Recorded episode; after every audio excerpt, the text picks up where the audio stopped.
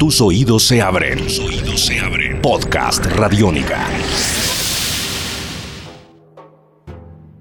Esta semana en el ABC hablamos de la historia de los libros.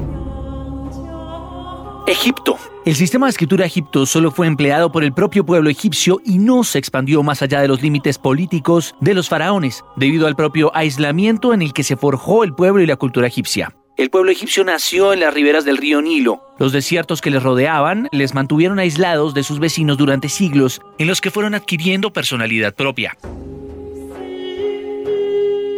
Con el triunfo del cristianismo, que desarrolló un nuevo sistema de escritura, y con el cierre de los antiguos templos egipcios, al final del Imperio Romano, no quedó nadie que pudiera entender el sistema de escritura egipcio. Cuando el Islam se impuso sobre el cristianismo en Egipto, los sabios musulmanes tampoco pusieron mucho interés en los restos que encontraron, exceptuando los grandes monumentos como templos y pirámides que dieron pie a numerosas leyendas. Con el paso del tiempo, los textos egipcios grabados en monumentos o escritos en papiros se hicieron cada vez más impenetrables. La cultura egipcia fue la primera que utilizó la tinta y la materia ligera como el papiro, que puede ser considerado como el antecesor del papel, al que se parece en su aspecto exterior, color, flexibilidad o en la facilidad que presenta para escribir con tinta y que ésta permanezca sin borrarse. La planta de la que se obtenía el papiro, del mismo nombre papiros, era una planta acuática muy abundante en todo el territorio egipcio que crecía en las aguas pantanosas y estancadas del Nilo. Pertenece a la familia de las cipreáceas y en la actualidad es bastante escasa. Los egipcios la utilizaron además para otros menesteres como leña para el fuego o para fabricar cuerdas, velas de barco, ropas, calzado, etc. El tallo de esta planta se cortaba en tiras finas que se disponían en capas que se iban superponiendo, se encolaban, se secaban al sol y se pulían hasta formar una especie de tejido. Después se pegaban en largas fajas en las que se formaban los rollos. La adherencia entre las capas era sumamente resistente, como lo demuestran las hojas de papiro que se conservan en la actualidad y que todavía permanecen unidas.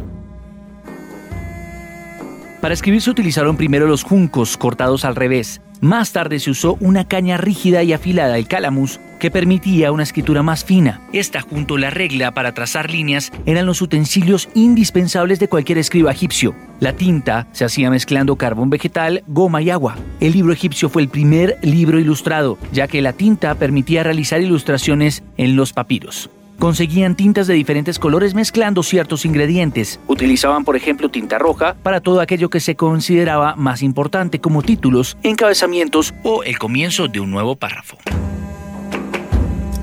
El libro egipcio tenía forma de rollo, ya que el papiro era un material muy flexible que permitía ser enrollado fácilmente alrededor de un palo de madera, y en principio se escribía por una sola cara. Para leerlo era preciso desenrollarlo de modo que fuera descubriéndose sucesivamente la escritura. Cuando un texto ya no tenía interés, o bien se borraba para volver a ser utilizado, o bien se utilizaba el verso.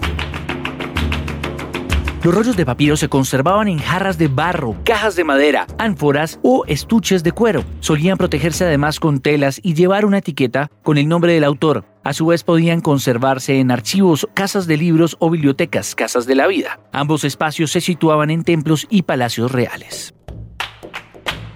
El formato de rollo de papiro permitía recoger textos de cierta extensión, tenía una buena apariencia y se podía escribir en él fácilmente con tinta, borrar lo escrito con agua o adornarlo con ilustraciones en color. Además, no pesaba mucho y era fácil de transportar. Todas estas cualidades lo hacían superior a las tabletas de arcilla usadas por los mesopotámicos. Fue el vehículo de la expresión escrita de los egipcios y perduró durante 3.000 años hasta la aparición del códice de pergamino en la cultura clásica.